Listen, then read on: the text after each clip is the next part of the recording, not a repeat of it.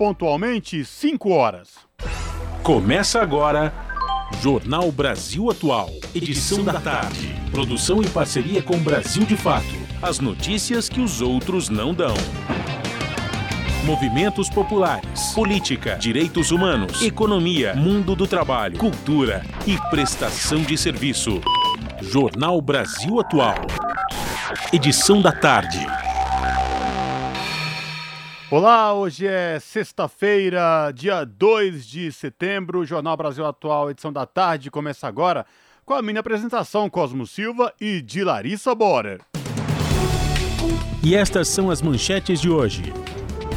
Pesquisa Datafolha divulgada na noite desta quinta-feira mostra Lula com 45% das intenções de voto contra 32% de Bolsonaro. Já a pesquisa Datafolha para o governo do estado de São Paulo aponta Fernando Haddad do PT com 35% das intenções de votos.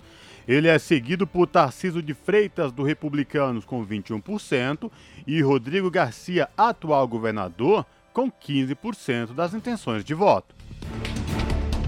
7 de setembro em disputa, grito dos excluídos volta às ruas no bicentenário da independência. Tribunal Superior Eleitoral cria núcleo para combater a violência política nestas eleições. Discurso do ódio incentivado pela mídia quase matou Cristina Kirchner, diz pesquisador argentino da Universidade de San Martín. Relator geral do orçamento diz que Auxílio Brasil de 600 reais dependerá do próprio governo, assim como a correção da tabela do imposto de renda. Agosto é o mês com maior número de queimadas na Amazônia em 12 anos. São 5 horas e 2 minutos pelo horário de Brasília. Participe do Jornal Brasil Atual, edição da tarde, por meio dos nossos canais pelo Facebook, facebook.com Rádio Brasil Atual. Ou pelo Instagram, arroba Rádio Brasil Atual. Você participa pelo Twitter, arroba RA Brasil Atual. Ou pelo nosso WhatsApp, o número é 11 968 93 7672. Você está ouvindo? Jornal Brasil Atual, edição da tarde. Uma parceria com Brasil de Fato na Rádio Brasil Atual. Tempo e temperatura. Sextou com solzão na tarde desta sexta-feira aqui na capital paulista. Os termômetros marcam 26 graus neste momento. Tarde ensolarada com algumas nuvens na região. Para a noite, céu nublado e já começa a esfriar, sem chance de chuva. Em Santo André, São Bernardo do Campo e São Caetano do Sul, a tarde desta sexta-feira também é de tempo quente. Neste momento, 25 graus. Para a noite, céu com muitas nuvens e temperatura mais baixa, mas sem previsão de chuva. O sol também está brilhando na tarde desta sexta-feira em Mogi das Cruzes. Agora 23 graus. Céu limpo e clima agradável na região. Para a noite, céu com algumas nuvens, mas sem previsão de chuva. E na região de Sorocaba, a tarde desta sexta-feira é de clima abafado agora 27 graus. Agora, no começo da tarde, no período da noite e da madrugada, o céu fica limpo e não há previsão de chuva. Logo mais eu volto para falar como fica o tempo nesse final de semana.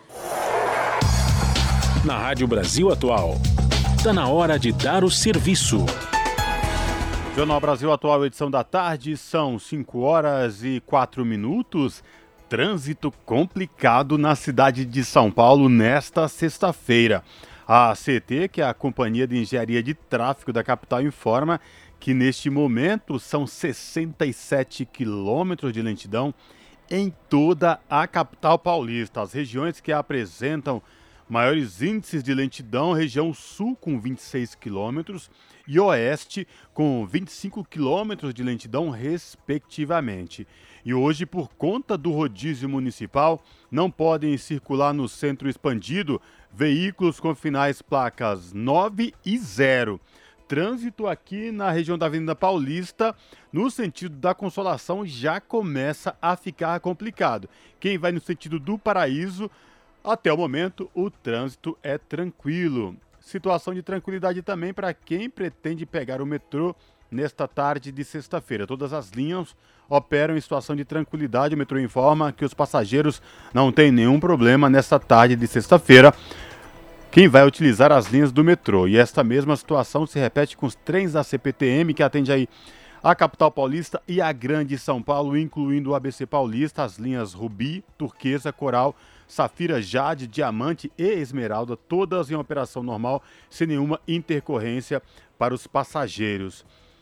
E situação de tranquilidade para quem desce rumo à Baixada Santista pelas rodovias Anchieta e Rodovia dos Imigrantes. A Ecovias, que é a concessionária que administra o sistema Anchieta Imigrantes, informa que o trânsito é tranquilo, com boa visibilidade, inclusive no trecho de serra. Mesma situação também para quem sobe da Baixada rumo à capital e o ABC Paulista pelas duas rodovias. Trânsito, trânsito tranquilo, sem nenhuma intercorrência para os motoristas.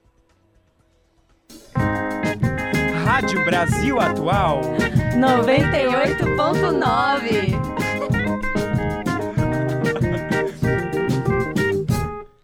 As músicas que as outras não tocam, as notícias que as outras não dão.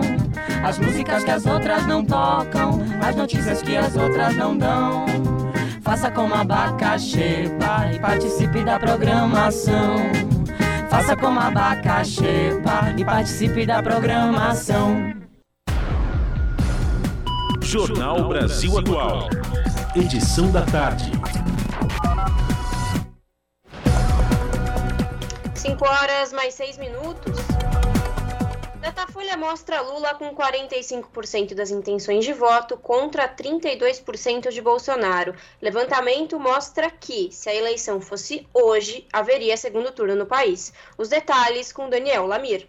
Pesquisa Datafolha divulgada na noite desta quinta-feira, dia 1 mostra o ex-presidente Luiz Inácio Lula da Silva do PT com 45% das intenções de votos. Bolsonaro tem 32%. Considerando os votos válidos, Lula tem 48%, o que forçaria a realização do segundo turno. Ciro Gomes, do PDT, aparece na terceira posição com 9%, seguido por Simone Tebet, do MDB, com 5%. Três candidatos aparecem com 1% cada: Soraya Tronic, da União Brasil, Pablo Massal, do PROS e Felipe Dávila, do Novo. Votos brancos e nulos somam 4% e indecisos são 2%. Na pesquisa espontânea, Lula tem 40% e Bolsonaro aparece com 29%. Ciro chega a 4% e Simone Tebet anota 2%. A pesquisa entrevistou 5.734 pessoas em 285 municípios entre os dias 30 de agosto e 1 de setembro. A margem de erro é de dois pontos percentuais para mais ou para menos. O levantamento foi registrado no TSE sob o número BR 00433 de 2022.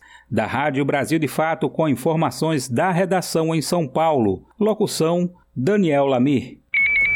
Brasil de Fato Uma visão popular nas eleições 2022.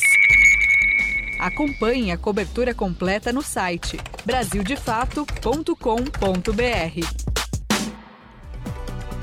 Jornal Brasil Atual, edição da tarde, são 5 horas e 8 minutos. E a gente continua repercutindo aqui o cenário eleitoral, só que aqui no estado de São Paulo, porque a pesquisa Datafolha, divulgada ontem, aponta que Fernando Haddad, do PT, lidera com 35% das intenções de voto, seguido por Tarcísio de Freitas, do Republicanos, com 21%, e Rodrigo Garcia, atual governador do PSDB, com 15% das intenções de voto. Nas simulações de segundo turno, o petista supera o atual governador e também o ex-ministro de Bolsonaro. Os detalhes com Talita Pires, do Brasil de Fato.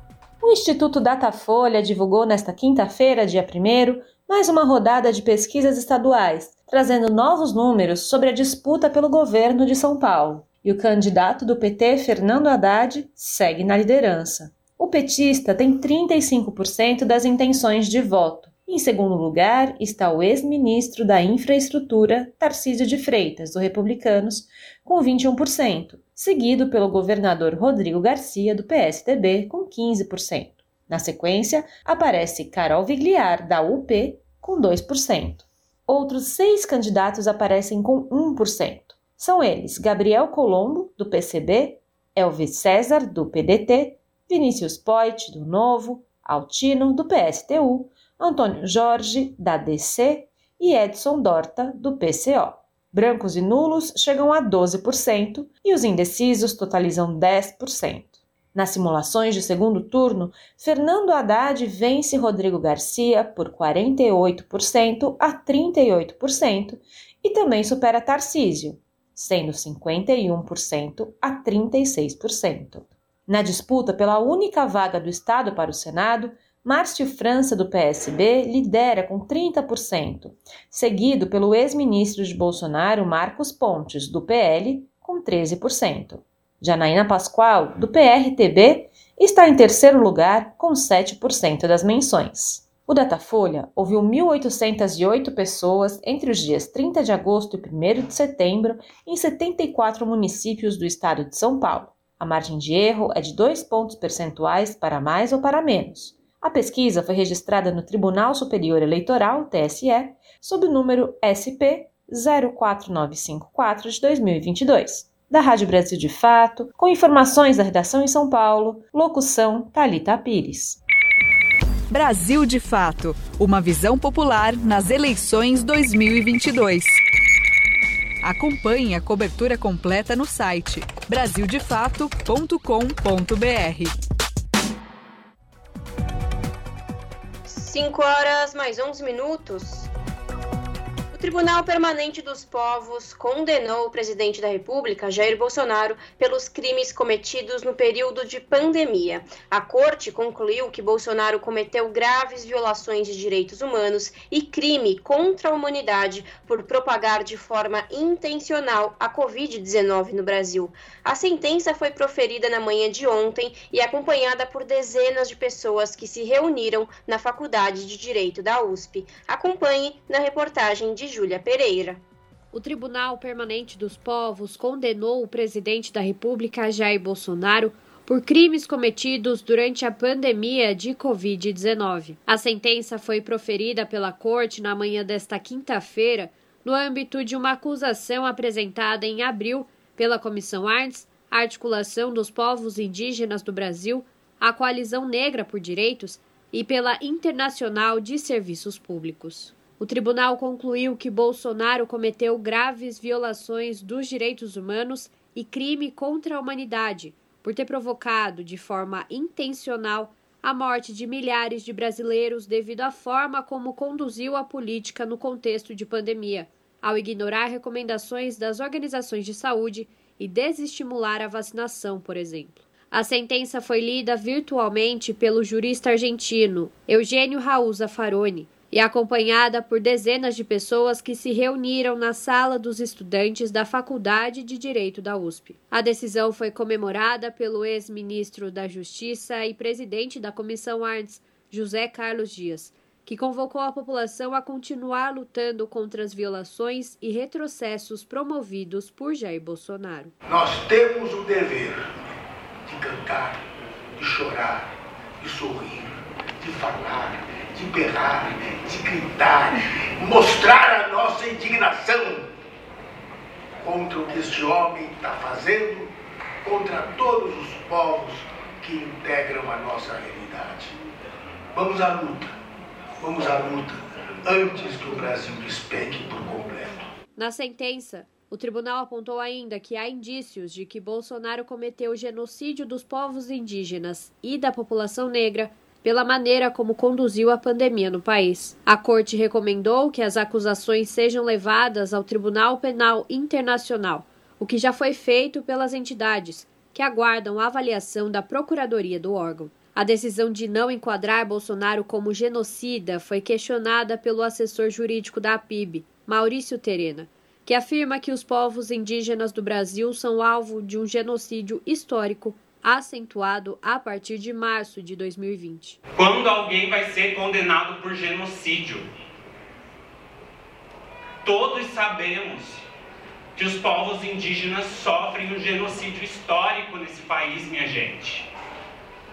eu tenho esse compromisso com o meu povo de fazer essa pergunta. Houve genocídio? Sim. Houve intenção de nos matar? Sim. Houve, sim, uma distribuição de medicamentos sem comprovação científica por meio dos distritos sanitários especiais de saúde indígena para as comunidades.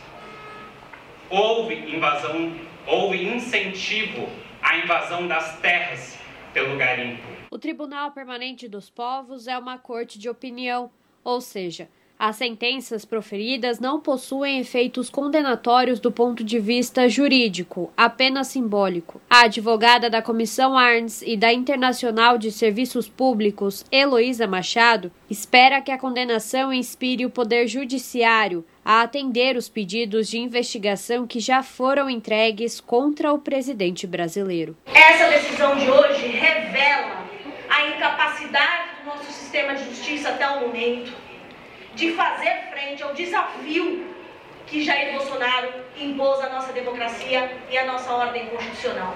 Nós esperamos que a sentença do Tribunal Permanente dos Povos sirva de inspiração para o nosso sistema de justiça nacional fazer o trabalho que é devido, apurar os crimes, reparar as vítimas e responsabilizar aquele que deve ser responsabilizado. A decisão do Tribunal Permanente dos Povos foi a única que condenou Bolsonaro até o momento. A advogada e integrante da Coalizão Negra por Direitos, Sheila de Carvalho, lembra de outras medidas tomadas contra o chefe do executivo que aguardam encaminhamento, como os pedidos de impeachment já entregues à presidência da Câmara dos Deputados. E daí pergunto para as instituições democráticas que têm o dever de agir nesse momento para que a gente tenha a reparação e a justiça pelos crimes contra a humanidade que foram praticados por aquele que ocupava a presidência da República.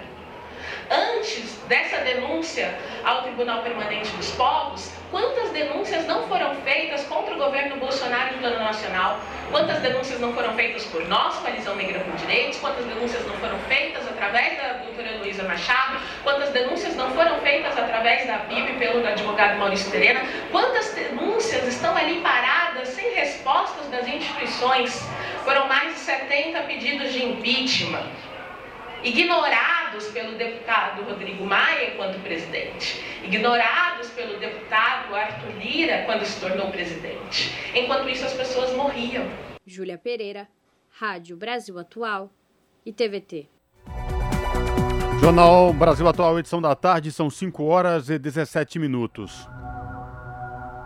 O ex-ministro do Meio Ambiente de Bolsonaro, Ricardo Salles, cometeu crime de omissão de socorro previsto no Código de Trânsito Brasileiro ao não prestar socorro a um motociclista atingido por seu veículo na noite de quinta-feira. O atropelamento foi registrado por pessoas que estavam na saída de um evento realizado na Escola Superior de Propaganda e Marketing, na capital paulista. Os manifestantes diziam palavras de ordem contra o político, que saiu do estacionamento dirigindo um carro. Segundo testemunhas, manifestantes munidos de instrumentos de percussão tentaram atrapalhar sua fala no evento, o que teria deixado irritado. Para se afastar do grupo, acelerou o veículo e atingiu um entregador. A moto caiu com o impacto, mas o trabalhador continuou de pé ao lado do veículo. A omissão de socorro, prevista como crime no artigo 304 do Código de Trânsito Brasileiro, ocorreu quando o condutor de veículos automotores deixa de prestar assistência imediata às vítimas de um acidente de trânsito. Para o condutor de veículos automotores que se evadirem dos locais de acidentes, podem responder com detenção de seis meses a um ano ou multa. Já para a omissão de socorro, de acordo com o Código de Trânsito Brasileiro, a pena é de detenção de seis meses a um ano ou multa se o fato não constituir elemento de crime mais grave. 5 horas mais 19 minutos. 7 de setembro em disputa. Grito dos excluídos volta às ruas no bicentenário da independência. No mesmo dia em que Bolsonaro faz ato com as Forças Armadas no Rio de Janeiro, movimentos denunciam a independência incompleta. Os detalhes com Gabriela Moncal. No próximo 7 de setembro completam exatos 200 anos da proclamação formal da independência do Brasil, às margens do rio Ipiranga. Dois séculos depois, a agenda do dia conta com um ato de tom golpista convocado por Bolsonaro no Rio de Janeiro. Para completar, além da tensão política, o coração de Dom Pedro I foi trazido de Portugal e está exposto em Brasília. Por outro lado, a data é marcada pela 28ª edição dos atos do Grito dos Excluídos e das Excluídas, sob o eixo Brasil, 200 anos de independência para quem? O objetivo é reverberar a voz dos que não foram incorporados nesse Brasil considerado independente. Com o tema permanente Vida em primeiro lugar, em 2022 há marchas previstas em todo o país. Desde 1995, a manifestação, que surge no seio da Igreja Católica e se expande, faz do 7 de setembro uma data de luta exatamente pelo avesso do orgulho nacionalista que a versão militar e institucional busca emplacar. A ideia de fazer um contraponto ao Grito do Ipiranga surgiu durante a Segunda Semana Social Brasileira, evento da CNBB, Conferência Nacional dos Bispos do Brasil, cujo lema na época era A Fraternidade e os Excluídos. Em coletiva de imprensa realizada nesta quinta-feira, dia 1, Dom José Valdeci Santos Mendes afirmou que o bicentenário da independência faz refletir sobre a conjuntura do país. Ele é bispo de Brejo, município no Maranhão, e presidente da Comissão Episcopal Pastoral pela Ação Sociotransformadora da CNBB e reforçou a necessidade de compromissos com a justiça e os direitos que o nosso grito hoje não vem de alguém que está montado no cavalo às margens do rio, mas o grito nosso é com os excluídos e excluídas. O nosso grito é também o grito do rio que está sendo aterrado, que está sendo envenenado, é também o grito das florestas que estão sendo derrubadas, é também o grito de tantos irmãos e irmãs que luta por vida e vida com dignidade. Dom José Valdeci reforçou o caráter humanitário do Grito dos Excluídos, para além de formalidades com a data, com a presença física do coração de Dom Pedro I na capital federal que esse nosso grito vem do nosso coração, do coração que está no nosso corpo, e não, com todo respeito, a um grito que vem do coração que vai passando de mão em mão. Márcia Mura, do povo Mura de Baixo Madeira, em Rondônia, e integrante do grupo Wairacuna, formado por mulheres indígenas, também participou da coletiva. A indígena Mura mencionou dois projetos de empreendimentos que estão, nesse momento, ameaçando o território das comunidades tradicionais no seu estado. O de uma hidrelétrica binacional entre Brasil e Bolívia, no rio Mamoré, e a hidrelétrica de Tabajara, prevista para barrar o rio Machado. Nós combatemos esses tipos de projetos desde que eu insisto em dizer, desde que a primeira caravela chegou aos nossos territórios, né? E precisamos juntos afundar essas caravelas que permanecem é, destruindo o nosso mundo, o nosso mundo cultural, o nosso mundo é, existencial. Confira a lista preliminar de atos do Grito dos Excluídos no 7 de setembro, na versão online dessa matéria, no site brasildefato.com.br. De São Paulo, da Rádio Brasil de Fato, Gabriela Moncal. São 5 horas e 23 minutos. O TSE decide remover publicação de Bolsonaro contra Lula no Twitter. Os ministros decidiram também multar o atual presidente em 5 mil reais. A reportagem é de Beatriz Arcoverde. O plenário do TSE, Tribunal Superior Eleitoral, determinou nesta quinta-feira, por seis votos a um, a remoção de postagens do presidente Jair Bolsonaro, candidato à reeleição, que associam o ex-presidente Luiz Inácio Lula da Silva e o PT à organização criminosa Primeiro Comando da Capital, o PCC. As publicações foram feitas no perfil verificado de Bolsonaro no Twitter. Com a ordem de remoção, a maioria dos ministros atendeu a pedido do PT. O partido apresentou uma representação contra Bolsonaro por propaganda eleitoral antecipada negativa e disseminação de desinformação. os ministros decidiram também multar o atual presidente em 5 mil reais. Em nota, a defesa de Jair Bolsonaro disse que prefere acreditar que a guinada jurisprudencial levada a efeito pelo TSE tenha sido concebida com o propósito específico de estimular o fair play eleitoral por parte de todos os candidatos. Com informações da Agência Brasil, Beatriz Arcoverde, da Rádio Agência Nacional. 5 horas mais 25 minutos. E a Câmara cria um observatório para monitorar e promover ações para aumentar a presença das mulheres na política. O repórter Antônio Vital tem os detalhes. A Câmara dos Deputados criou um observatório para monitorar, coletar dados e propor ações para fortalecer a participação das mulheres na política e nos espaços de poder. O Observatório Nacional da Mulher na Política faz agora parte da estrutura da Secretaria da Mulher da Câmara e será coordenado por uma deputada da bancada feminina. Ele já existia desde o ano passado, mas como grupo de trabalho da secretaria. Mesmo assim, nesse período, acompanhou casos de violência de gênero contra as mulheres na política e disponibilizou dados e pesquisas com a participação de especialistas e parcerias com 20 instituições dedicadas ao tema. A ideia do projeto, apresentada pela Procuradora da Mulher na Câmara, deputada Tereza Nelma, do PSD de Alagoas, é tornar essa tarefa mais efetiva, não só no monitoramento, mas também com propostas efetivas voltadas para reduzir a desigualdade entre homens e mulheres na política. Uma das prioridades é contribuir para aumentar o número de mulheres eleitas. Apesar de serem mais da metade da população, elas ocupam apenas 15% das cadeiras na Câmara. Isso é um desafio, como disse a deputada Érica Cocai, do PT do Distrito Federal, que leu o parecer favorável à criação do observatório no plenário. Este observatório, é, ele também vai se dedicar sobre as violências políticas de gênero. Nós temos grandes desafios para a democracia nesse país. Um deles é acabar com a subrepresentação de mulheres no parlamento. Nós temos uma subrepresentação, uma subrepresentação e um percentual de mulheres nesta casa que se assemelha à participação de mulheres nos parlamentos de países onde ainda se usa burca temos, portanto, nossas burcas e mordaças invisibilizadas. Entre as atribuições do observatório estão a elaboração de estudos sobre a presença da mulher nos espaços de poder e o acompanhamento da aplicação das leis que obrigam a participação feminina nas campanhas eleitorais e na vida partidária. O observatório também vai monitorar a violência política contra a mulher e a participação de mulheres em todas as esferas de representação política. Rádio Câmara, de Brasília, Antônio Vital. Jornal Brasil Atual, edição da tarde, são 5 horas e 27 minutos. Em parceria com o TSE, o Google lança ferramenta sobre como votar.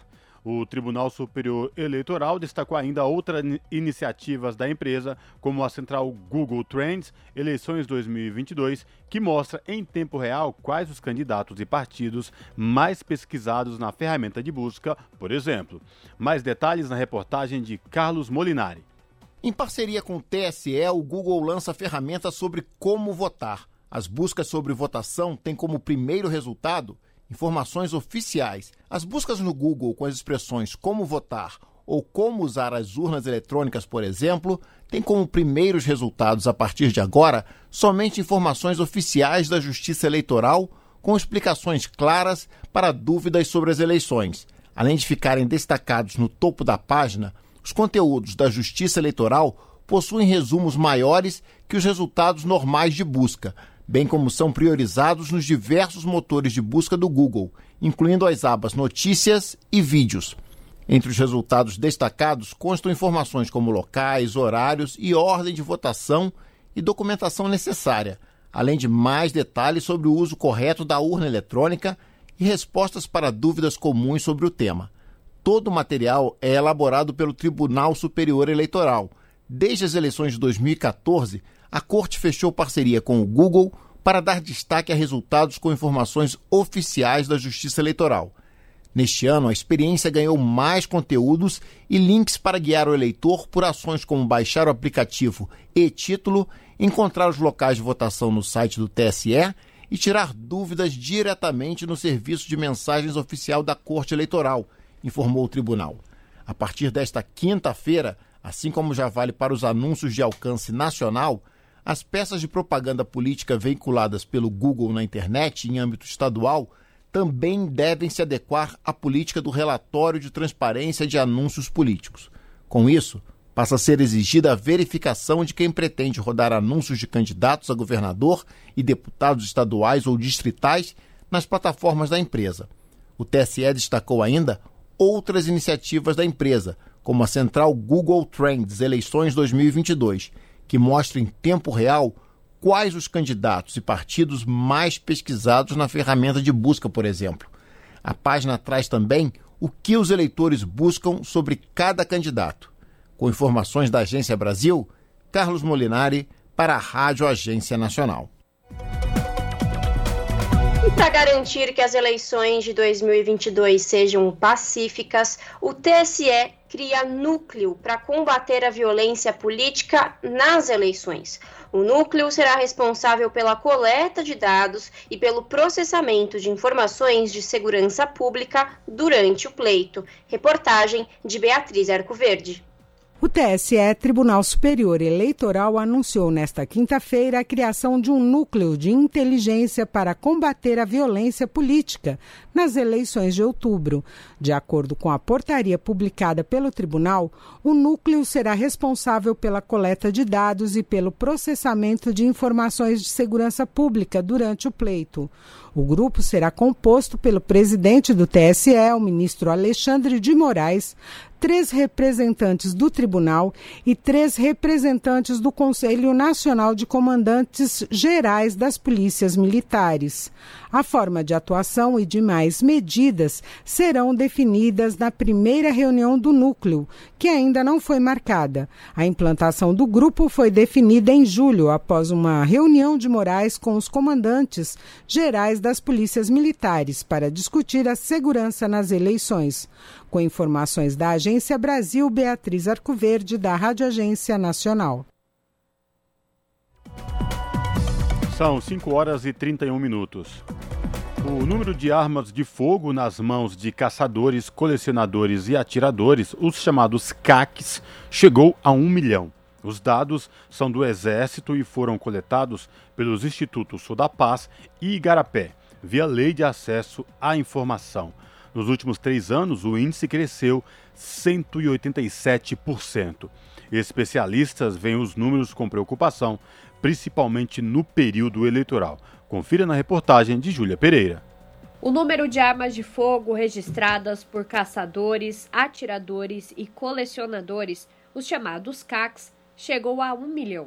Os dados são do Exército Brasileiro e foram obtidos via Lei de Acesso à Informação pelos institutos Igarapé e Sou da Paz. Segundo os registros militares, são 673,8 mil CACs com armas na mão. Em média, 449 pessoas obtêm o registro de CAC no Brasil a cada 24 horas. A diretora de pesquisas do Instituto Igarapé, Melina Risso, observa os números com preocupação por dois fatores. O primeiro deles diz sobre os privilégios concedidos aos CACs. Hoje, um atirador, por exemplo, pode registrar até 60 armas, sendo metade delas de uso restrito, como fuzis. Além disso, segundo Melina, o controle do Exército ainda é falho, com banco de dados desatualizados e redução do orçamento destinado à fiscalização. Então, é uma categoria com bastante privilégio, que é fiscalizada e deveria ser fiscalizada pelo Exército, e infelizmente a gente não vê o volume de fiscalização é, crescer na mesma medida em que, em que, cresce o acervo e o arsenal de armas é, na mão dessas categorias. O aumento do número de registros de armas pelo Exército em relação às concessões feitas pela Polícia Federal e a fiscalização precária da instituição das Forças Armadas também é visto com preocupação pelo gerente de projetos do Instituto Sou da Paz, Bruno Langiani. Segundo ele, o cenário cria obstáculos para a rastreabilidade das armas, o que, por outro lado, facilita as ações de organizações criminosas. Os policiais é, os promotores que investigam crime, que investigam crime, crime organizado, eles não têm acesso a esse sistema para fazer as checagens.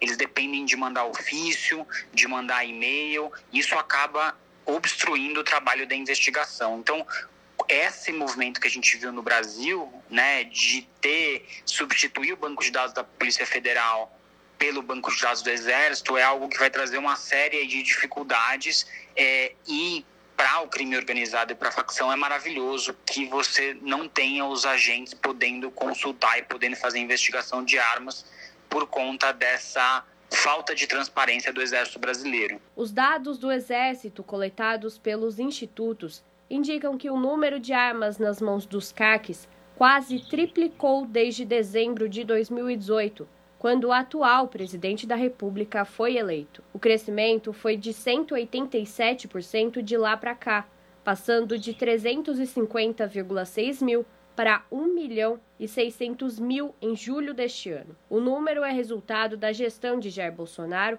que facilitou o armamento da população. Desde janeiro de 2019, o governo já editou 19 decretos, 17 portarias, duas resoluções, três instruções normativas e dois projetos de lei que flexibilizaram as regras para o acesso às armas e munições. Também se tornou mais fácil portar o armamento a partir das mudanças promovidas no período. Aos CACs foi permitido portar a arma no trajeto de casa até o local de prática, sem restrição de rota ou horário. Além das normas editadas pelo governo, o gerente de projetos do Instituto Sou da Paz afirma que a defesa do porte e da posse de armas presente no discurso de Bolsonaro e de seus apoiadores também influencia no armamento da população. A gente nunca teve na história do Brasil nenhum presidente que fale tanto sobre arma de fogo quanto o Bolsonaro, né? Ele é um garoto propaganda aí da indústria, tem estimulado muita gente com essas promessas falsas, né? De que a arma traz segurança, é, de que a arma é boa para evitar roubos, sendo que ele próprio e vários apoiadores aí de, do direito da arma já foram roubados, não conseguiram se defender com a arma e ainda tiveram a arma levada para o crime. O cenário de polarização política acentuado no período eleitoral fez com que o Tribunal Superior Eleitoral decidisse, por unanimidade, proibir o porte de armas de fogo em até 100 metros dos locais de votação,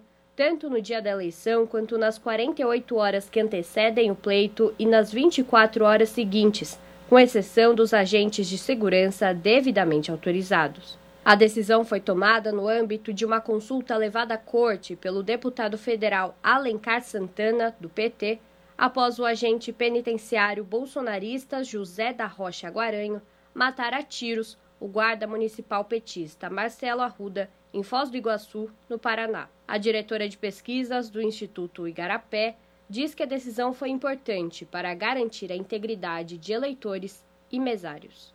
A gente está no momento onde muitas falas ameaçando o próprio processo democrático ele tem sido proferido amplamente e a gente precisa garantir a segurança das pessoas que vão votar no dia, no, no, nos dias das eleições, né, tanto no primeiro quanto no segundo turno, se a gente tiver segundo turno, quanto das pessoas que estão trabalhando no processo eleitoral, dos mesários, etc. Então, essa circulação de armas com a polarização intensa que a gente tem tido, sem dúvida, ele chama atenção e coloca aqui em risco todo mundo com muita atenção é, e muita preocupação em relação ao dia das eleições. Júlia Pereira, Rádio Brasil Atual e TVT. As notícias que os outros não dão. Jornal Brasil Atual. Edição da tarde. Uma parceria com Brasil de Fato. 5 horas mais 38 minutos. Cristina Kirchner sofre tentativa de assassinato por um brasileiro de 35 anos. Vice-presidenta argentina chegava em casa quando um homem apontou uma pistola para sua cabeça. A arma não teria funcionado. Os detalhes com Daniel Lamir. Um cidadão brasileiro foi preso com uma pistola na noite da quinta-feira, dia 1 a poucos metros da vice-presidenta da Argentina, Cristina Kirchner, em frente à sua casa no bairro da Recoleta. As imagens mostram a arma empunhada por alguém não identificável na multidão. A arma estava carregada com cinco balas, mas não teria funcionado ao momento da tentativa de disparo. O ministro de Segurança da Argentina, Aníbal Fernandes, afirmou ao jornal Clarim que o detido, identificado como Fernando André Sabag Montiel, de 35 anos, portava uma pistola. Ele já havia sido preso em março de 2021 por porte de armas não convencionais. O brasileiro seria cidadão permanente na Argentina desde 1993. Em uma foto que circula na internet do homem que tentou assassinar Cristina Kirchner, é possível observar uma tatuagem de um sol negro, símbolo nazista, em um cotovelo. Nas últimas semanas, o termômetro social foi pautado pelo pedido de 12 anos de prisão à vice-presidenta e à vigília que se instalou em frente à sua casa, em apoio a Cristina e em repúdio ao processo de lawfare em curso. O caso também repercutiu em solidariedade internacional. Entre os nomes que se manifestaram em apoio a Cristina Kirchner estão o ex-presidente boliviano Evo Morales e o presidente cubano Miguel Dias-Canel. Da Rádio Brasil de Fato, com informações da redação em São Paulo. Locução: Daniel Lamir.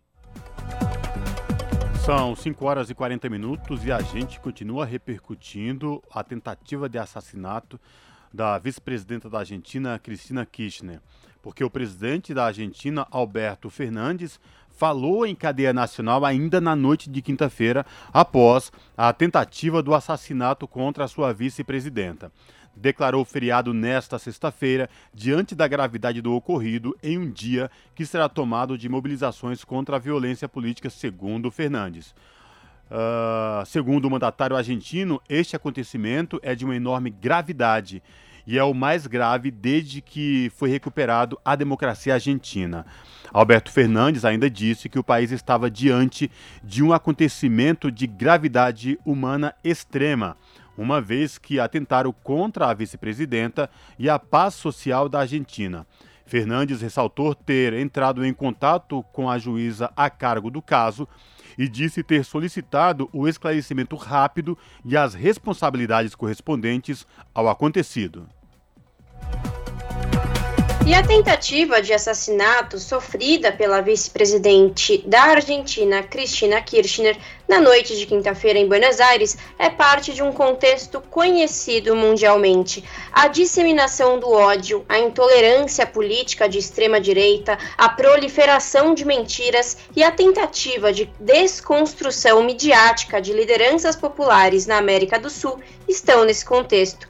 Em artigo no site da revista Anfíbia, publicação acadêmica e literária da Universidade Nacional de San Martín, Ezequiel Ipar, professor de Sociologia da Universidade de Buenos Aires, escreve que o fato é comparável à violência política que culminou na invasão do Capitólio nos Estados Unidos, na radicalização de grupos de direita na Europa ou nas manifestações no Brasil sob Bolsonaro. No artigo Quem tentou matar Cristina foi o ódio, ele aponta que o cenário de intolerância já indicava o evento de violência política mais previsível e explicável da história recente, como ele classifica o episódio. Para o professor, esse cenário é composto pelas incontáveis declarações midiáticas e judiciais contra as lideranças peronistas, o aprofundamento da perseguição política do sistema judiciário contra funcionários e ex-funcionários políticos. Essa realidade contemporânea, muito semelhante à situação do período da Operação Lava Jato no Brasil, quase eliminou uma das principais lideranças da centro-esquerda da América Latina. Nesta sexta-feira, a polícia e o governo argentino trabalham com a hipótese principal de que o agressor que tentou matar Cristina Kirchner, o brasileiro Fernando Andrés Sabag Montiel, agiu sozinho. Ainda não se sabe se a tentativa de assassinato fracassou por falha da arma, se Sabag errou no manuseio por nervosismo ou se a pistola, uma Bersa 380, é velha e mal conservada. Os ex-presidentes brasileiros Luiz Inácio Lula da Silva e Dilma Rousseff se manifestaram sobre o episódio nas redes sociais em solidariedade a Cristina Kirchner.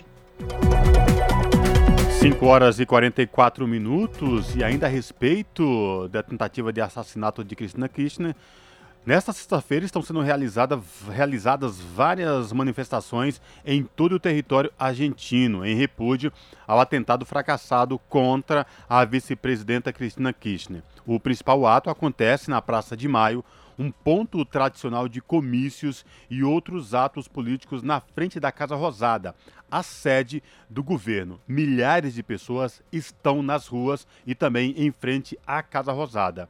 O ataque com a arma de fogo aconteceu na noite de quinta-feira por um homem que já estava sendo investigado para saber se agiu sozinho. Como a Larissa acabou de lembrar aos nossos ouvintes, se saiu, ela se saiu ilesa devido ao defeito mecânico da pistola. A tentativa de homicídio acontece em meio a uma crescente polarização política e foi repudiada pelos principais dirigentes da oposição Juntos pela Mudança de centro-direita lá na Argentina. Segundo o jornal La Nación, o presidente Alberto Fernandes convocou representantes sindicais, empresários, membros de organizações de direitos humanos e representantes de religiões para participar do ato em frente à Casa Rosada e fazer um discurso contra a violência política deve haver apenas um pronunciamento. A atriz Alejandra Darim, presidente da Associação Argentina de Atores, vai ler uma carta em solidariedade a Cristina Kirchner. 5 horas mais 45 minutos. E a Unesco apoia patrimônio e vida cultural de Odessa, na Ucrânia. O governo ucraniano quer que cidade entre para a lista do patrimônio mundial o Museu de Belas Artes foi parcialmente destruído em bombardeio em julho. A agência da ONU financia a recuperação de instalações culturais e ações para fomentar o setor em todo o país. Da ONU News em Nova York, Mayra Lopes. O ministro ucraniano da Cultura e Informação, Alexander Kachenko, se reuniu com a diretora-geral da Organização das Nações Unidas para Educação, Ciência e Cultura, Audrey Azoulay, para anunciar que solicitará a inscrição da cidade de Odessa na lista do Patrimônio Mundial. Desde o início da guerra, a Unesco vem implementando medidas de emergência na Ucrânia como parte de seu mandato. A agência mobilizou cerca de 7 milhões de dólares até o momento forneceu inúmeras doações em espécie e disponibilizou especialistas para aconselhar profissionais no local. Reconhecida e protegida nacionalmente, Odessa está localizada a apenas algumas dezenas de quilômetros da linha de frente dos conflitos e já foi atingida por bombardeios. Em 24 de julho de 2022, grande parte do telhado de vidro e janelas do Museu de Belas Artes de Odessa, inaugurado em 1899, foram destruídos. A pedido da Ucrânia, a Unesco já mobilizou especialistas internacionais para prestar apoio técnico ao país para que a candidatura possa ser analisada com urgência pelos Estados-membros do Comitê do Patrimônio Mundial. O grupo também avaliará uma recomendação para adicionar lugares do Patrimônio Mundial da Unesco de Kiev e Lviv à lista do Patrimônio Mundial em perigo. Da ONU News em Nova York, Mayra Lopes. Você está ouvindo? Jornal Brasil Atual, edição da tarde. Uma parceria com Brasil de Fato. Jornal Brasil Atual, edição da tarde, são 5 horas e 47 minutos. Publicação faz raio-x do desastre socioambiental da política bolsonarista na Amazônia. O monitor Sinal de Fumaça mostra o papel de parlamentares nesse cenário e levanta desafios para depois das eleições. A reportagem é de Nicolau Soares, com locução de Daniel Lamir, do Brasil de Fato. Faltando pouco para as eleições de outubro, o monitor Sinal de Fumaça lança o guia Amazônia Legal e o Futuro do Brasil, um raio-x dos nove estados da região entre 2018 e 2022. A publicação de 172 páginas detalha como a política bolsonarista de uso da terra está na raiz da explosão da violência e devastação na região. São utilizados dados, gráficos e entrevistas que aprofundam a materialização dos impactos de quase quatro anos de governo na biodiversidade amazônica. Especificamente, são detalhadas situações como o funcionamento de bases de apoio civis, parlamentares e de governos estaduais, conchavos políticos, propostas legislativas e notícias mentirosas. O evento de lançamento do Guia do Sinal de Fumaça trouxe um representante de cada um dos nove estados da Amazônia Legal. Representando o Acre, Tarisson Nawa falou da situação de violência da colonialidade, que mudou as formas de opressão ao longo dos séculos. No tempo passado, na colonização, eles lutavam com armas, com balas, com todo tipo de armamento que matava o nosso corpo, que violentava o nosso corpo. Hoje a estratégia do não indígena é diferente. A estratégia é de violentar os nossos corpos por meio de uma caneta. E numa caneta se resolve o desmatamento das nossas florestas. Numa caneta é afetado a nossa cultura, a nossa religião, Destacando a experiência enquanto pertencente ao povo Naua, que vive no Parque Nacional Serra do Divisor, quase na fronteira com o Peru, Tarisson Naua destacou a resistência indígena no contexto do lançamento. Agora a gente vê um momento é, em que é natural desmatar, é natural violentar as florestas e os espíritos que habitam nela. E nós, povos indígenas, a gente nunca vai deixar que isso aconteça. Né? Nós vamos ser resistência, nosso povo tem feito resistência na nossa região e tem incidido muito bem para que esses grandes projetos que tentam ser implementados nas nossas florestas não passem. A boiada não vai passar. Cerca de 30 milhões de pessoas vivem na chamada Amazônia Legal, território composto por nove estados brasileiros. São eles Acre, Amapá, Amazonas, Mato Grosso, Pará, Rondônia, Roraima, Tocantins e parte do Maranhão. Estão aí 10 das 30 cidades mais violentas do país, segundo o Fórum Brasileiro de Segurança Pública. Entre 2020 e 2021, o desmatamento nessa área, que corresponde a 59% do território brasileiro, cresceu quase 22%. E no primeiro semestre desse ano de 2022, houve na região a maior devastação vista nos últimos 15 anos. Em apenas 151 dias, foi desmatada uma área equivalente a 2 mil campos de futebol. Dos representantes desses estados amazônicos no Congresso Nacional, 74% dos senadores e 56% dos deputados federais integram a bancada ruralista. O Sinal de Fumaça listou, estado por estado, como que esses parlamentares votaram em quatro projetos-chave do chamado Pacote da Destruição de Bolsonaro. Seus apelidos explicitam o que, eles pretendem. São o PL da grilagem, que pode regulamentar o roubo de 19 milhões de hectares de terras públicas, o PL do licenciamento ambiental, que flexibiliza a autorização de obras que impactam comunidades tradicionais, o PL do marco temporal, que afeta a demarcação de terras indígenas, e o PL da mineração, que prevê a exploração de minério, a construção de hidrelétricas e atividades similares dentro de territórios indígenas. Acompanhando Bolsonaro do PL, 66% dos deputados da Amazônia Legal votaram a favor do pacote da destruição. Todos esses projetos estão tramitando e vão seguir na mesa mesmo depois das eleições. Esses e outros dados importantes podem ser conferidos no Guia Amazônia Legal e o Futuro do Brasil, lançado nessa última terça-feira, dia 30. Confira a publicação no site sinaldefumaça.com. Lembrando que o endereço digital é escrito sem espaço e sem sinais. Repetindo, sinaldefumaça.com. De São Paulo, da Rádio Brasil de Fato, Gabriela Moncal.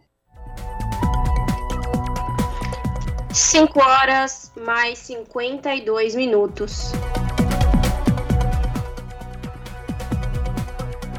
E o Senado vai realizar uma sessão de debates para tratar sobre a destinação de florestas públicas. O autor do pedido do debate, senador Fabiano Contarato, alega que sem uma legislação específica, as florestas ficam expostas a atividades ilegais. Reportagem de Carol Teixeira. De acordo com o requerimento do senador Fabiano Contarato, do PT do Espírito Santo, a sessão terá como finalidade reunir especialistas e representantes da sociedade para discutir sobre a alteração no artigo 188 da Constituição Federal, que trata sobre a destinação de terras públicas e devolutas compatibilizadas com a política agrícola e com o Plano Nacional de Reforma Agrária, e sobre a proposta de emenda à Constituição número 7 de 2022 do senador José Serra, do PSDB paulista, que trata da destinação de florestas públicas. A PEC dá o prazo até 2026 para que todas as áreas de floresta sejam direcionadas para a conservação, reservas indígenas ou concessão de uso a povos tradicionais e proíbe que as áreas florestais sejam tituladas para pessoas físicas ou jurídicas. Segundo Fabiano Contarato, a sessão é uma oportunidade para debater sobre os cuidados com as florestas brasileiras e formas de combater a grilagem de terras, que atualmente é uma das maiores causas do desmatamento ilegal na Amazônia. Geralmente, as áreas de ocupação ilegal são terras indígenas, unidades de conservação e florestas públicas. O senador afirma ainda que, sem uma legislação pertinente específica para a proteção das florestas públicas, os índices de degradação, desmatamento e garimpo ilegal só crescem. A sessão de debates foi aprovada pelo plenário e aguarda a definição de data e horário. Sob a supervisão de Maurício Desante, da Rádio Senado, Carol Teixeira. São 5 horas e 55 minutos. Agosto é o mês com maior número de queimadas na Amazônia em 12 anos.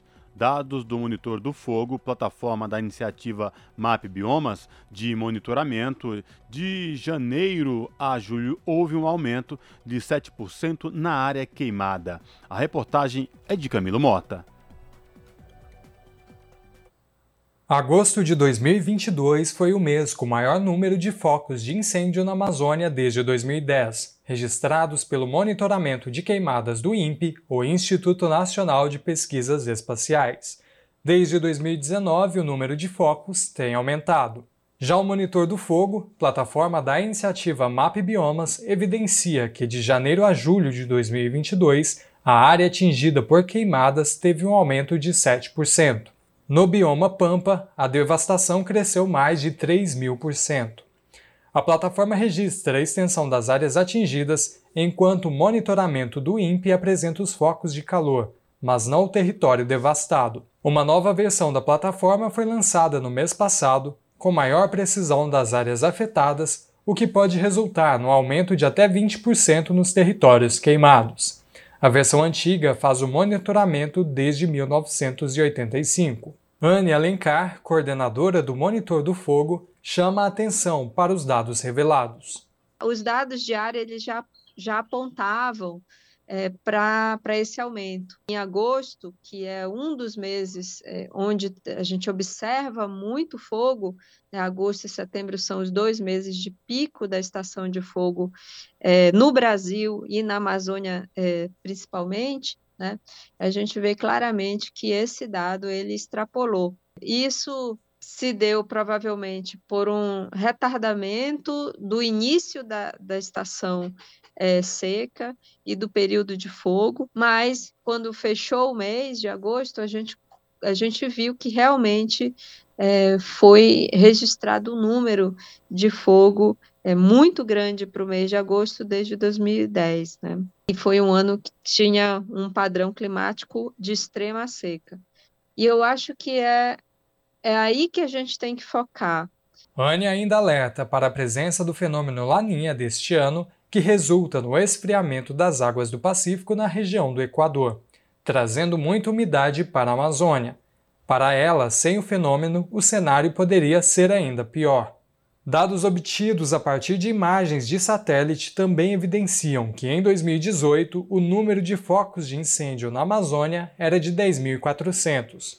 Após a eleição de Bolsonaro, o número saltou para 30.900 em 2019. Agosto de 2022 teve 33 mil focos. O país, que já foi exemplo mundial da agenda ambiental devido a seu potencial e políticas de proteção, hoje é visto como aos olhos. O aparelhamento de órgãos ambientais e redução de investimentos na área, além de enfraquecimento da fiscalização, são somados ao discurso antiambiental de Jair Bolsonaro. E o cenário é cada vez pior: recordes de desmatamento, queimadas e crimes ambientais. Anne chama atenção para as atuais políticas ambientais que contribuem para o avanço da devastação. Nós estamos ainda com um patamar muito alto de desmatamento na Amazônia, né? E esse patamar alto, ele representa mais material combustível no chão para queimar, portanto, mais fogo vai ter. Né? E além disso, sem uma, é, uma governança estruturada, sem muitas operações de fiscalização, etc., as pessoas sentem que elas podem queimar mais as suas pastagens. Então, é, tem um incentivo né, para o uso do fogo é, em desmatamento, porque vai ter mais desmatamento, então vai ter mais fogo, e tem um incentivo para o uso do fogo mais em áreas de pastagem. Então... Camilo Mota, Rádio Brasil Atual e TVT a pluralidade de ideias e a informação confiável nunca foram tão necessárias. Você que gosta do conteúdo jornalístico produzido pela Rádio Brasil Atual e pela TVT tem uma missão muito importante: dar o seu apoio para que nossa voz continue cada vez mais forte. Jornalismo independente, com responsabilidade com a notícia e com a democracia, só é possível com a participação e o apoio popular. Acesse o site catarse.me/tvt faça a sua assinatura e nos ajude com sua contribuição. Rádio Brasil Atual e TVT. Compromisso com a notícia. Compromisso com você. Pontualmente, 18 horas. Rádio Brasil Atual. Para sugestões e comentários, entre em contato conosco por e-mail redação@jornalbrasilatual.com.br ou WhatsApp DDD 11 96893 7672. Acompanhe a nossa programação também pelo site redebrasilatual.com.br.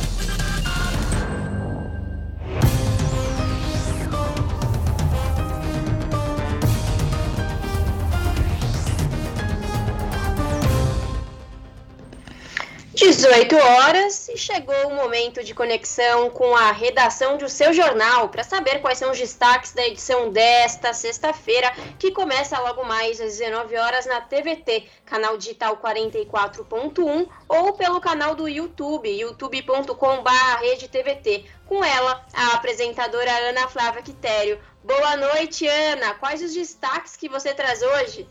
Olá, Lares e Cosmo, uma excelente sexta-feira. Finalmente sextamos para vocês e para todos os ouvintes da Rádio Brasil Atual. Mas é como eu sempre falo, né? Antes de sextar, tem os destaques e também o seu jornal. Então, vamos lá. Hoje, um dos destaques é a Procuradoria-Geral da República ela pediu o arquivamento de uma queixa-crime elaborada pela Associação de Vítimas e Familiares de Vítimas da Covid-19, que tramita no Supremo Tribunal Federal. Bolsonaro foi responsabilizado por nove crimes na CPI da Covid, para quem não se recorda, mas nem o Ministério Público, nem o Procurador-Geral da República, o Augusto Aras, deram prosseguimento às acusações. Outro assunto: o governo Bolsonaro enviou ao Congresso Nacional a proposta que aumenta o salário mínimo para R$ 1.302 a partir do ano que vem, 2023. Com isso, o valor ficará sem aumento real pelo quarto ano seguido e compromete ainda mais o poder de compra dos brasileiros. Vale lembrar que no governo Lula, a partir do governo Lula, foi criada uma política de valorização do salário mínimo, época boa, né, onde havia o reajuste pela inflação e mais o percentual de crescimento da economia. E essa foi uma das conquistas também né, do movimento sindical que procurou então o presidente Lula para sugerir a medida. Deu certo na época, infelizmente, com o governo Bolsonaro, não temos nem os resquícios disso daí. E para encerrar, tem aí também mais retrocesso, viu? Agora pro, para os enfermeiros, né? As empresas de saúde do setor privado não querem pagar o novo piso dos trabalhadores e trabalhadoras da enfermagem, como manda a lei que entrou em vigor no início de agosto. Os empresários também ameaçam cortar leitos para pagar o piso, tentando jogar a população contra os enfermeiros jogo sujo, né? Porque diz, não, não tenham como pagar os enfermeiros, então vamos cortar os leitos, né? Mexer com os pacientes, com a população, para a gente conseguir ganhar, né? E enfim, pessoas a nosso favor e jogá-los contra os enfermeiros e pessoas que lutam em favor da questão da campanha salarial. Bom, essas, esses foram os destaques da edição de hoje aqui do seu jornal. Vale lembrar que começa pontualmente às sete da noite. Então, para vocês acompanharem mais notícias e informações completas, sete da noite no seu jornal, 44.1 UHF e também pelo YouTube. É, vocês também podem nos acompanhar pelo Facebook ou para quem tem a Claro na região do ABC, canal 512. Bom, pessoal, Lares e Cosmo, bom programa para vocês. Beijão grande para todo mundo, um bom final de semana. E eu espero por vocês. Até lá. Jornal Brasil Atual, edição da tarde. Uma parceria com Brasil de Fato. Eu sou o Rodrigo, o novo governador. O que, que você faz quando tem uma dúvida? Checa no Google, né? Vai lá, dá um Google no meu nome, Rodrigo Garcia. Você vai descobrir que eu tô há 27 anos trabalhando por São Paulo. Trabalhei com cinco governadores diferentes. Casei com a minha primeira namorada, a Lu. Tenho três filhos. Você vai ver também que eu tenho quatro cachorros, dois coelhos e um gato. E lá em casa, todos convivem muito bem. Eu tô aqui para proteger São Paulo dessa guerra política que só atrasou o Brasil. Então vai, dá um Google aí. Rodrigo é. Coligação São Paulo pra frente. Vote nos candidatos do MDB. É 15 15, Baleia Rossi, meu deputado federal. Sou Baleia Rossi. Acordo cedo, durmo tarde, trabalho duro, porque eu sei que o Brasil tem pressa. Baleia Rossi, Federal 1515. Conto com você. E você pode contar comigo. Orientando a política para o bem comum, já conquistamos muito. A defesa da vida e da família com propostas concretas, o novo marco do saneamento que está levando água e esgoto para todo o Brasil. Por uma política voltada ao bem comum, eu peço seu voto. Henrico Mizazzi, 1536. Vote nos candidatos do MDB. Sou o cowboy Edmar. Mesmo trabalhando muito como vereador, a falta de um deputado da região dificulta a realização de mais conquistas e resultados. Quero ser o seu representante do Alto Tietê. Deputado estadual, cowboy Edmar, 15155. 15910. Me dê a mão, me abraça. Eu sou Ernesto Teixeira, candidato a deputado estadual. Peço o seu voto de sua família. Juntos pela educação, cultura e esporte, vamos transformar São Paulo. Positividade é 15910. 10! Tarcísio nasceu no Rio, de onde saiu o menino. Se formou no Instituto Militar de Engenharia. Fez parte da missão de paz da ONU no Haiti. Foi escolhido ministro da Infraestrutura pelo presidente Bolsonaro. Agora, chegou a nossa vez. Chegou a vez de São Paulo. Muito prazer. Meu nome é Tarcísio. Fecha com ele, presidente Bolsonaro. Tô fechado com o Tarcísio. Tarcísio é 10. É 10. Coligação São Paulo pode mais. Eu sou o Rodrigo, o novo governador. O que, que você faz quando tem uma dúvida? Checa no Google, né? Vai lá, dá um Google no meu nome, Rodrigo Garcia. Você vai descobrir que eu tô há 27 anos trabalhando por São Paulo. Trabalhei com cinco governadores diferentes. Casei com a minha primeira namorada, a Lu. Tenho três filhos. Você vai ver também que eu tenho quatro cachorros, dois coelhos e um gato. E lá em casa, todos convivem muito bem. Eu tô aqui para proteger São Paulo dessa guerra política que só atrasou o Brasil. Então vai, dá um Google aí. Rodrigo é pra frente. Coligação São Paulo pra frente. É 22, é 22. Olá, sou o deputado estadual André do Prado. Conhecer os problemas das cidades para buscar a solução e alcançar os resultados que vão melhorar a vida daqueles que mais precisam, este é meu jeito de trabalhar. Mais recursos para a saúde, santas casas e ampliar o programa do Bom Prato Conto com seu voto para deputado estadual 22999. Peço a vocês que votem nos candidatos da nossa coligação. Quem vota em Jair Bolsonaro para presidente, vota também no astronauta Marcos Pontes para o Senado 222. O astronauta foi ministro da Ciência, Tecnologia e Inovação, escolhido pela experiência no uso da tecnologia para criar serviços e ajudar as pessoas. Marcos Pontes vai trabalhar pela educação dos jovens de São Paulo. Marcos Pontes, o astronauta brasileiro, o senador de São Paulo. 222. Coligação São Paulo Pode Mais. Republicanos, PSD, PL, PTB, PSC, PMN. Suplentes, professor Alberto Cirlange Maganhato. Você está ouvindo? Jornal Brasil Atual, edição da tarde. Uma parceria com Brasil de Fato. Jornal Brasil Atual, edição da tarde, são 6 horas e 8 minutos. A Petrobras anuncia a quarta queda da gasolina em semestre de eleição presidencial. A estatal anuncia reduções sucessivas de combustíveis enquanto Bolsonaro tenta a reeleição. A reportagem é de Vinícius Konchinski, do Brasil de Fato. A Petrobras anunciou nesta quinta-feira, dia 1, que vai baixar em mais 7% o preço da gasolina vendida pela empresa em suas refinarias. Esta é a quarta redução do combustível anunciada pela estatal neste semestre, período em que o presidente Jair Bolsonaro, PL, vai disputar a eleição presidencial, marcada para outubro. A redução dos preços vale a partir de sexta-feira, dia 2. Antes dela, A Petrobras já havia anunciado duas reduções em julho e uma em agosto.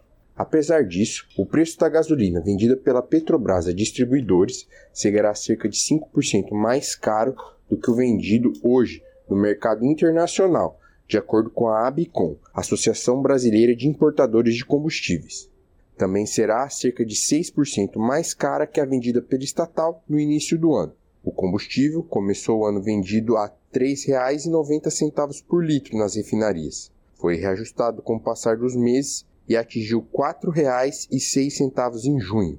A partir de sexta, o combustível será vendido a R$ 3,28. A Petrobras disse que a queda anunciada nesta quinta tem a ver com oscilações do mercado de combustíveis e com a cotação do dólar. A FUP, Federação Única dos Petroleiros, ligou a redução à campanha de reeleição do Bolsonaro. O coordenador-geral da entidade, David Bacelar, declarou que se trata de uma estratégia eleitoreira do presidente da República, de anunciar pequenas e sucessivas reduções nos preços dos combustíveis. O economista Eric Gil Dantas, do Observatório Social do Petróleo, ratificou que a Petrobras continuará vendendo gasolina mais cara que a importada. A redução anunciada, portanto, agrada os dois lados, segundo ele: o do presidente, que é candidato à reeleição, e o do acionista da estatal, que continuará lucrando com os altos preços dos combustíveis. De Curitiba, da Rádio Brasil de Fato, Vinícius Konchinski.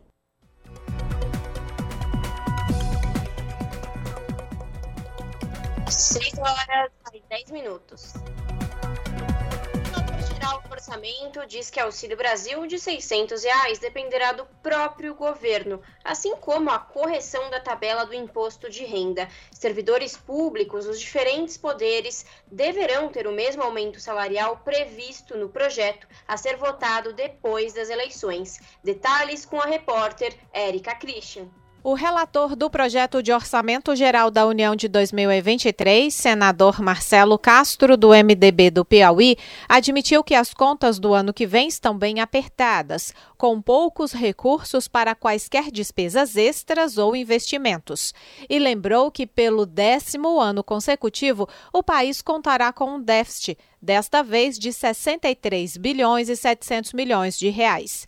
Marcelo Castro questionou as estimativas do governo de um crescimento maior e de uma inflação menor e ressaltou que a proposta da equipe econômica de Bolsonaro sugere um aumento do salário mínimo que não repõe as perdas da disparada dos preços dos alimentos. Marcelo Castro considera que será de responsabilidade de Bolsonaro garantir o Auxílio Brasil de 600 reais e uma revisão da tabela do imposto de renda. Para nós, foi uma surpresa o governo não ter mandado a nossa expectativa é de que ele tivesse mandado uma proposta para o Congresso discutir, dando reajuste. Senão, não fica crível essa promessa. Porque uma pessoa de oposição pode prometer, não tem meios para propor. Mas o executivo, um prefeito, um governador, um presidente da República, não precisa prometer, ele propõe. Se ele não propõe, fica a dúvida. Por que é que não está propondo? O que é que o impede de propor? Nada impede. O senador Marcelo Castro antecipou também que o Congresso Nacional deverá se mobilizar para assegurar um reajuste salarial igual para todo o funcionalismo, ao citar o de 18% do Poder Judiciário, que será dividido em duas parcelas de 9% em 2023 e 2024. Ele lembrou que o governo propôs um de 4,5% para os servidores do próprio Executivo. Nós temos que fazer um esforço para que o reajuste seja equivalente para todos. Todos são servidores públicos, então todos merecem o mesmo tratamento. Nós não estamos tratando de aumento, nós estamos tratando é de reposição de perdas salariais, que para a maioria dos servidores do executivo chega a 30%. E nós não estamos propondo reajustar nem em 5%. Então é uma coisa difícil de se aceitar. O senador Marcelo Castro diz que será mantida a redução dos impostos sobre os combustíveis e que o Congresso Nacional poderá redefinir os repasses do governo em relação aos 19 bilhões de reais das emendas do relator, a chamada RP9, para garantir mais recursos para a saúde. Segundo ele, o projeto só será discutido depois das eleições, para que o candidato eleito possa definir suas prioridades. Da Rádio Senado, Érica Christian. Custo de vida, emprego e desemprego, cesta básica, tarifas públicas. salário mínimo. Agora, na Brasil Atual, a análise do DIEESE. E agora, no Jornal Brasil Atual, vamos falar com Fausto Augusto Júnior, diretor técnico do DIEESE, Departamento Intersindical de Estatística e Estudos Socioeconômicos. Fausto analisa números da economia brasileira que registrou crescimento de 1,2% no segundo trimestre de 2022. Para o economista, o número é reflexo da reabertura da economia no pós-pandemia, mais elevação de preços de commodities e impacto de auxílio liberado às vésperas das eleições, traduzindo-se em crescimento que não é sustentável. Vamos acompanhar. O crescimento do PIB no segundo trimestre, e aí fecha né, o primeiro semestre, de alguma forma ele surtiu, ele, ele responde aos impactos muito da, da abertura pós-pandemia. Né? Essa abertura, de alguma forma, vem impulsionando, de um lado, principalmente o setor de serviços, algo que já era esperado, é, e de outro, você tem também ali o aumento do preço das commodities. O aumento do preço das commodities também puxa toda uma cadeia que de alguma forma ajuda a explicar o tamanho aí do, do crescimento da economia brasileira. Agora, apesar de aparentar, né, todo crescimento é bom, é importante, importante que o Brasil tenha voltado a crescer, nós estamos falando ainda de um crescimento bastante aquém da nossa necessidade. Né? As estimativas da maior parte dos economistas agora trabalham com a ideia de um PIB girando em torno entre 1,5% e 2% até o final do ano, o que de alguma forma é muito aquém das nossas necessidades. Né? Temos que tentar também compreender o que, que vai significar esse crescimento do PIB a partir do segundo semestre. É importante lembrar que nesse, nesse trimestre de alguma forma, também foi impactado por algumas liberações de recursos, principalmente liberações de recursos do FGTS, antecipação é, de aposentadoria, tudo isso na, na esteia aí desses projetos aí de liberação de recursos por conta das eleições. A gente vai provavelmente ter algum impacto disso também no segundo trimestre, no terceiro trimestre e quarto trimestre, mas na prática a grande discussão que a gente precisa fazer, afinal de contas, é de um lado, como é que esse, esse crescimento econômico se transfere e se transforma em renda e melhoria para a vida das pessoas, e de outro, até que ponto esse crescimento é sustentável e que de alguma forma é, indique que o Brasil cresce de maneira mais efetiva ao longo dos próximos anos. É, a gente vai assistindo, por outro lado, um aumento da pobreza, um aumento da miséria, é, muita dificuldade na maior parte das famílias, ampliação da nossa desigualdade e de alguma forma esse debate sobre o PIB agora ganha relevância. É importante crescer, mas é importante distribuir renda. É, e essa é uma questão estrutural no nosso país, né? A economia avança, mas naturalmente, não necessariamente você vai distribuir renda, você não vai reduzir a miséria. É, você precisa efetivamente de política ativa para isso. Se você não tem política ativa, a tendência no Brasil, a tendência da estrutura do nosso mercado é concentrar renda.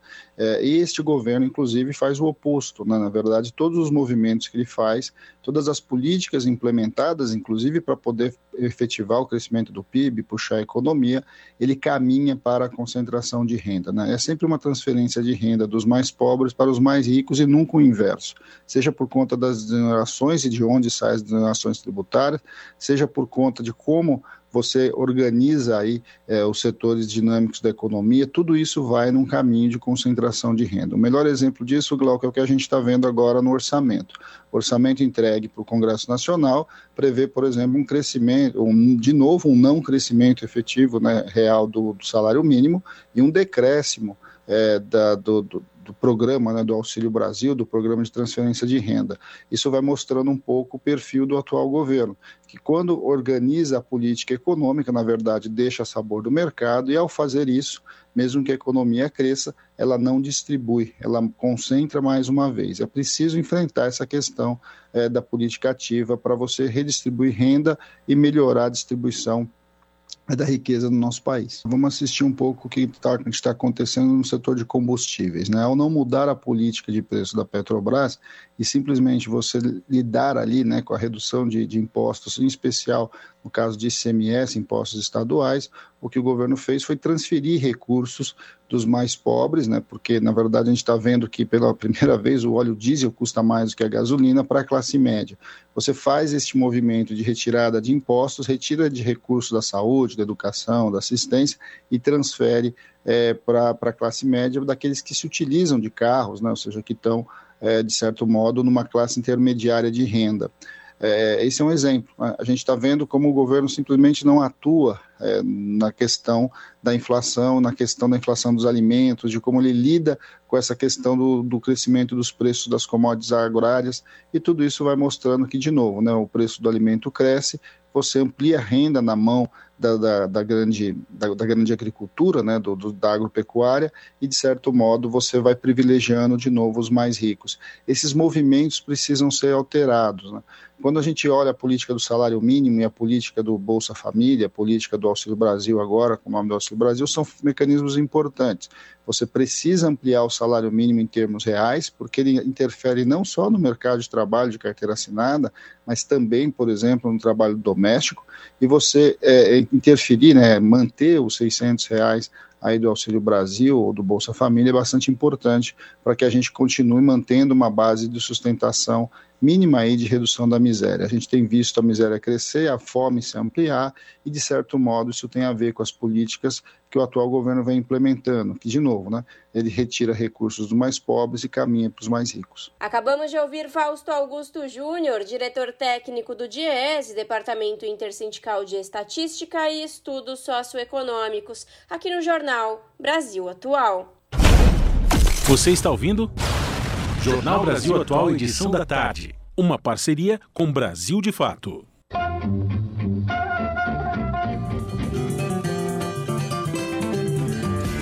Mosaico Cultural, uma produção Rádio Brasil de Fato.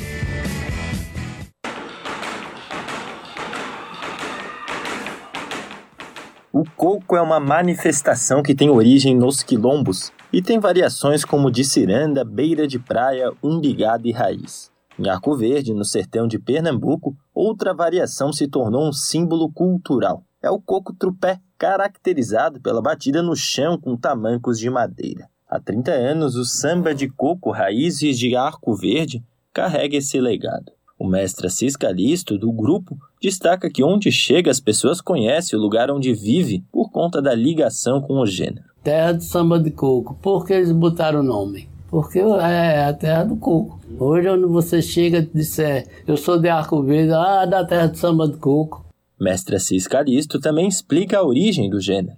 O coco, ele veio, veio né, uma herança dos escravos, né? Os escravos foi quem deixaram essa herança para eles vieram em navios, né? Que tinha os navios que trazia para São Paulo, para Recife, para o Rio, e foi espalhando esse pessoal e, e eles foram trabalhar em engenho, nesses cantos, e à noite eles faziam a dança. Agora não tinha nome de coco, né?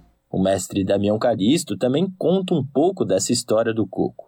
Naquela época era mazuca. Eles faziam o quê? Eles iam fazer uma roda de coco, convidavam o pessoal. Aí eles mexiam o barro, mexiam o barro, né? Para apilar a casa. Aí eles espalhavam o barro, assim, né? como está aqui uma sala, espalhavam o barro todinho. Aí quando era de noite eles iam balançar para pisar o barro, para apilar, para ficar mesmo que nem um cimento, né? Durinho, bem pisado mesmo. Aí se chamava mazuca. Hoje é o quê? Coco coco tupé, coco ciranda, coco da beira de praia e vários grupos de coco. As famílias Calixto, Gomes e Lopes foram responsáveis pelo resgate do samba de coco em Arco Verde.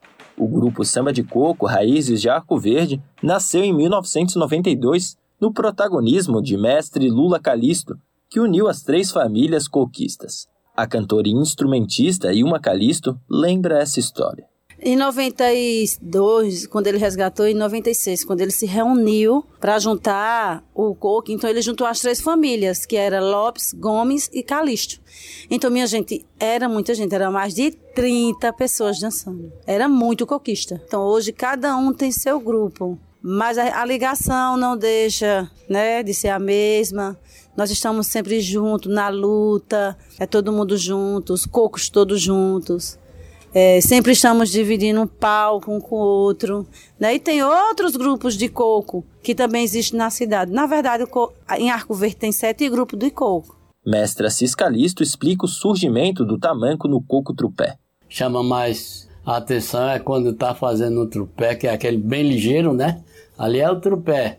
E foi até Lula Calixto que criou com um tamanco que ele fez para levar para as escolas porque ele achava que ele dançando nas escolas, mostrando a dança de sapato, o pessoal não ia bem. Aí ele pegou uma tábua, cortou e fez um tipo de, de um tamanco, cortou a calça jeans, botou as correias e foi daí que nasceu o tamanco no coco. Dai Calixto está no Coco Raízes de Arco Verde desde os seis anos de idade e lembra o desenvolvimento do seu trabalho.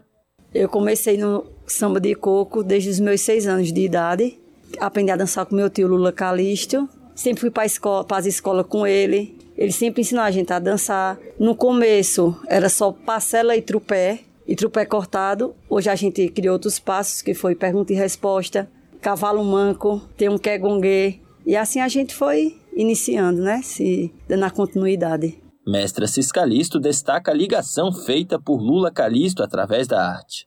A dança do, do, do preto, ela não é muito valorizada, né? a não ser a capoeira, mas ainda mal vista ainda, capoeira, ciranda. E graças a Deus aqui em Arco Verde, o Lula Calixto, no São João, ele fazia todo mundo dançar junto. De Arco Verde para a Rádio Brasil de Fato, Pedro Estropaçolas.